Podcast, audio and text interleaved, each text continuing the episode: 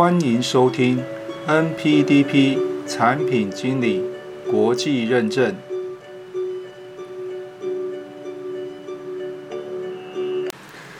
Hello，各位朋友，大家好。上一集呢，大叔和大家解说了，如果是待业中或者是学生的身份，也可以参加 NPDP 考试吗？那么今天呢，大叔要和大家说明的是。那如果现在不是 PM，但是未来想转职成为产品经理的话，那 NPDP 这张证照对我有帮助吗？好，那么首先呢，大家也许在网络上有听到很多朋友提到，呃，类似于证照无用论这样子的一个批评哈。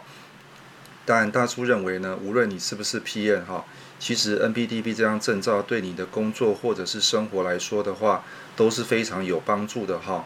那么理由呢有两点哈。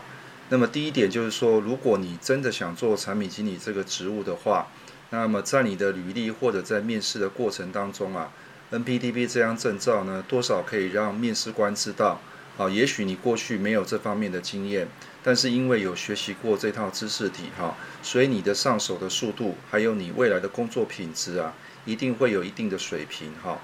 当然这件事情哈，在台湾不一定会有效了哈。我想原因大家都已经很清楚了哈。大叔在前面也这个几集的节目当中也有提到哈，这边就不多提了哈。那但是呢，因为这张证照呢毕竟是国际证照啦，啊，至少在美国啦，在中国大陆呢都是非常炙手可热的证书哈。这是第一点。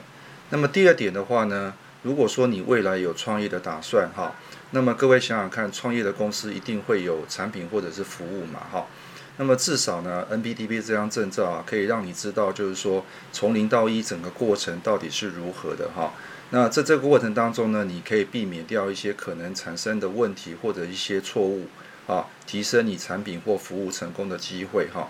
所以基于这两点理由呢，大叔认为呢，这张证书呢对你来说其实是有帮助的哈。那么以上呢是大叔呢今天对于如果目前不是 PM。但是呢，想转职成为产品经理，NBDB 这张证照对我是否有帮助的解说哈。